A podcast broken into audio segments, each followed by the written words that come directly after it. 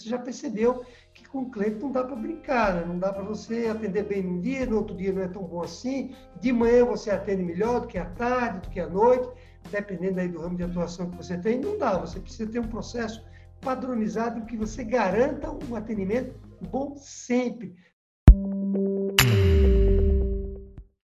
Eu sou o Tederaldo e esse é um canal para ajudar a sua empresa a crescer rápido e também a crescer com solidez. Eu criei um método que fala sobre 11 fragilidades que você precisa resolver porque elas impedem sua empresa de crescer. Se esse assunto faz sentido, eu recomendo que você se inscreva no meu canal clicando no botão que está aqui embaixo. Vamos falar agora da primeira medida para você garantir um atendimento bom para o seu cliente. Essa medida é que vai lhe dar mais trabalho, mas é também a que vai surtir um efeito maior no sentido de reter seu cliente e fazer com que você preste um bom atendimento para ele. E aqui a gente está falando da medida que se chama estabelecer um processo impecável de atendimento para o seu cliente. Porque você já percebeu que com o cliente não dá para brincar, né? não dá para você atender bem num dia, no outro dia não é tão bom assim, de manhã você atende melhor do que à tarde, do que à noite, dependendo aí do ramo de atuação que você tem, não dá. Você precisa ter um processo padronizado em que você garanta um atendimento bom sempre. Senão, você pode tentar seu cliente a experimentar um serviço semelhante ao que você tem em outro fornecedor. Então, é disso que nós vamos falar aqui agora. Então, é isso estabelecer um processo impecável de atendimento ao cliente. E para fazer isso, a gente tem aqui seis passos. Vamos seguir seis passos, ok? Vamos lá. O primeiro passo é você estabelecer o processo de atendimento de, propriamente dito.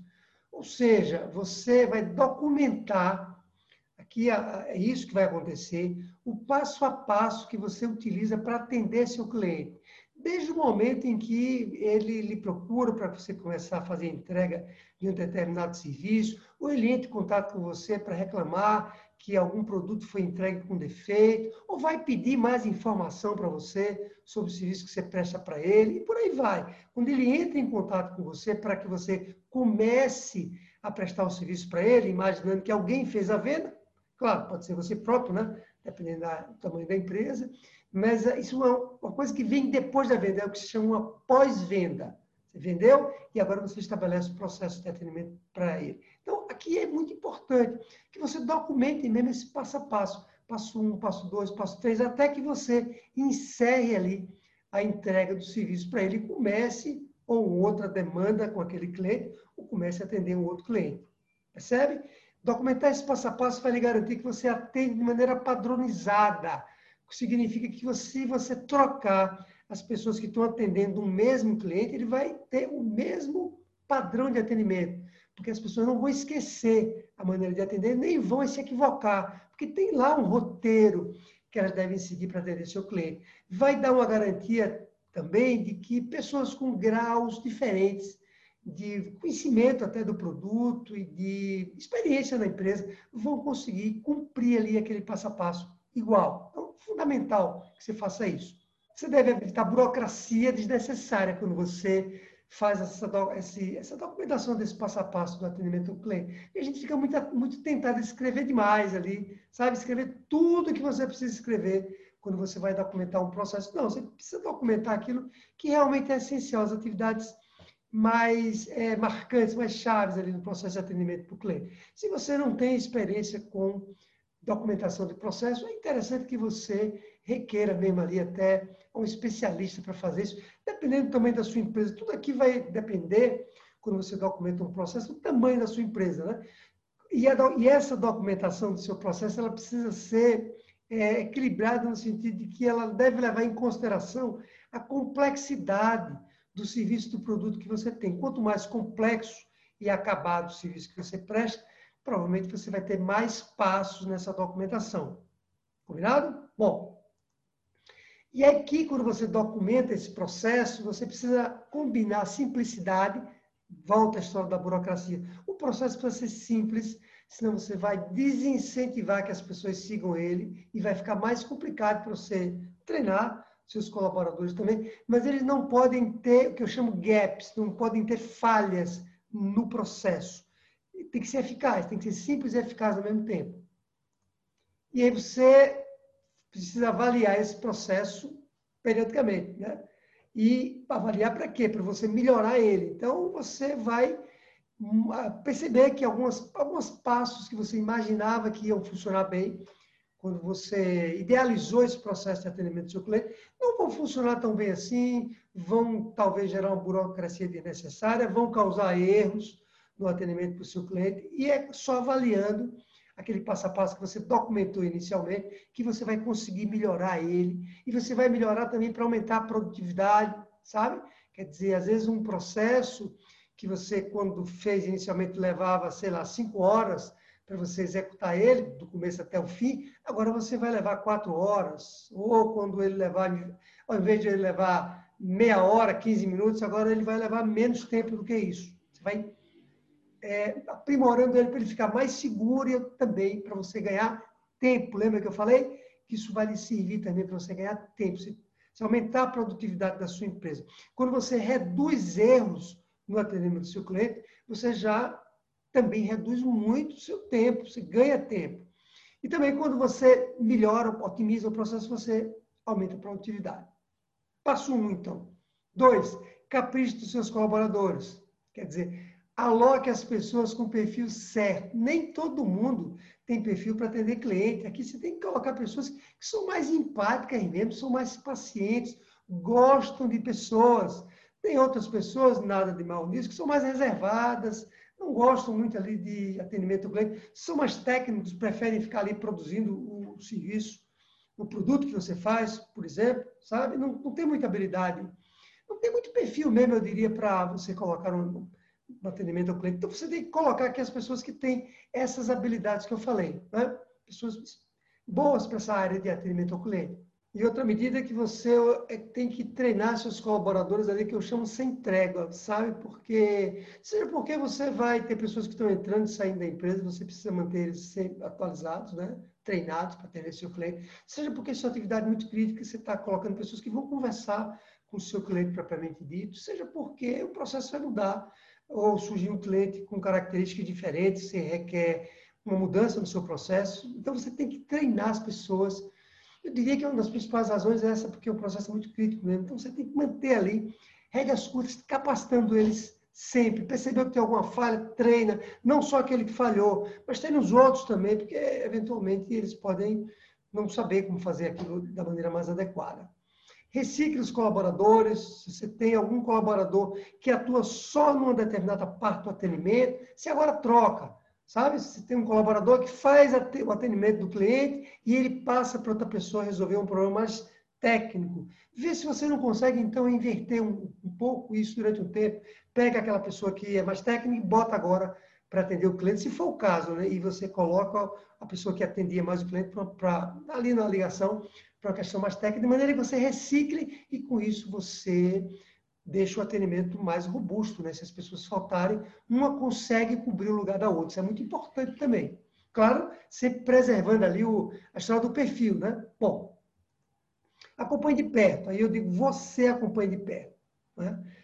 Circule, veja lá como é que seus colaboradores estão se é, comportando junto ao cliente. Quando você desloca um colaborador seu para ir lá no próprio cliente, você, se for o caso, acompanhe ele. Se for o caso, não, né? Se é a primeira vez que ele está indo lá, vá junto com ele e acompanhe de perto, porque não tem outro jeito de você né, de reduzir a possibilidade de você ter um atendimento ruim para o seu cliente. Se não ruim, um atendimento é, mais ou menos, né? Porque o colaborador está inseguro. Então, acompanhe para que você vá melhorando o processo sempre. Implante um software. Aqui o recado é, de novo, né? tudo vai depender da complexidade da sua empresa, do tamanho dela, do quanto esse atendimento ao cliente é um atendimento exigente ou não. Mas a, a recado aqui você que evite controlar tudo na mão, sabe? O cliente ligou, você anota na folha do papel, fulano de tal ligou, ligou tal hora. Não. É importante que você coloque isso dentro de um software ou numa planilha Excel, né? Eu gosto mais do software. Existem softwares de mercado hoje que são eventualmente um custo acessível para uma empresa de pequeno e médio porte, é? e que você vai nesse software registrar que horário o cliente ligou, qual era a demanda dele especificamente, quando é que você ficou de retornar para ele, você precisa anotar isso, e quando a ocorrência foi encerrada, você vai registrar que aquela ocorrência é encerrada, se a ocorrência foi entregue ou não com atraso, para depois você monitorar isso. Quer dizer, você controla tudo isso, toda essa demanda, gestão da demanda do seu cliente no software. Isso é melhor. Existem as demandas para análise, é o que eu acabei de falar, né, para que você consiga acompanhar isso com mais propriedade lá na frente. Controle as demandas. Aqui o recado é gerencie os picos de demanda tudo está indo bem, você está atendendo seu cliente adequadamente, está tudo maravilhoso. Aí acontece algo inesperado, sei lá, a área comercial vendeu, graças a Deus, vendeu muito, porque houve um pico lá naquele produto, naquele serviço, num determinado mês, e aí o atendimento agora já não consegue fazer ir tão bem como ele ia antes. Então é preciso gerenciar muito bem esse que chamamos picos no atendimento.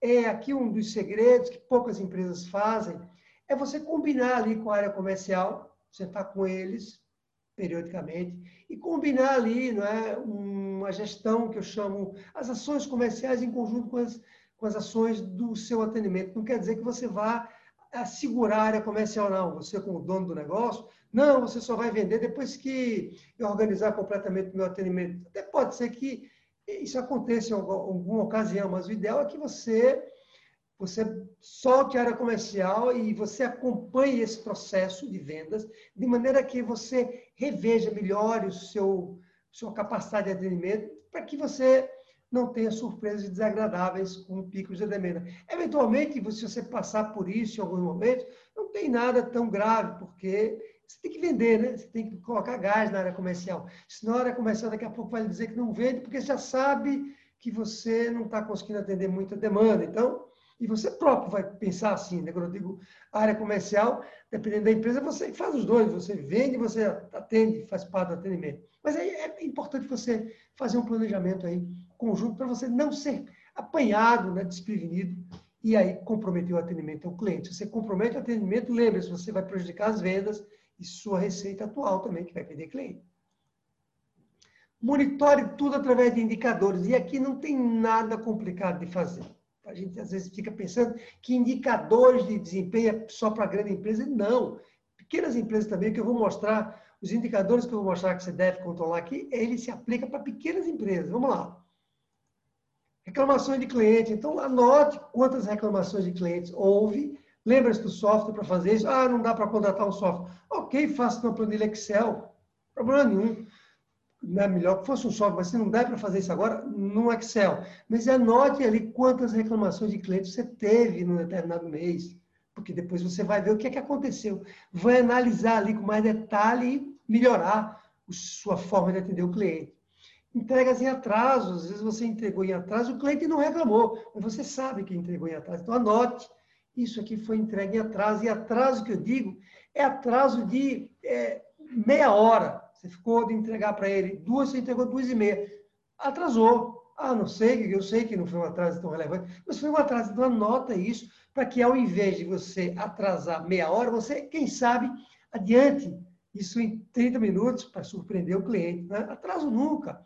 Evite atraso a todo custo. Então, anota isso e só tem como você melhorar se você registrar suas ocorrências para você saber não de cabeça. Ah, quantos, quantos atrasos houve mês que vem? Ah, eu acho que houve dois ou três atrasos. Não, não é eu acho. Você tem que saber ali que, porque muitas vezes ele se surpreende.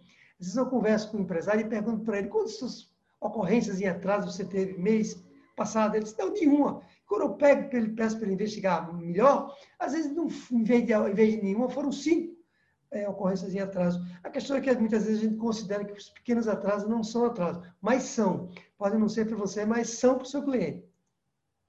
Produtos com defeito, produtos e serviços que você entregou com defeito, quando chegou na casa do cliente não funcionou. E vale para tudo aqui, né? desde um software que você implanta na casa do cliente até um, um salgado, uma pizza que você entrega na casa dele. A pizza chegou com queijo é, derramado, né? chegou fria é um produto com defeito também, né?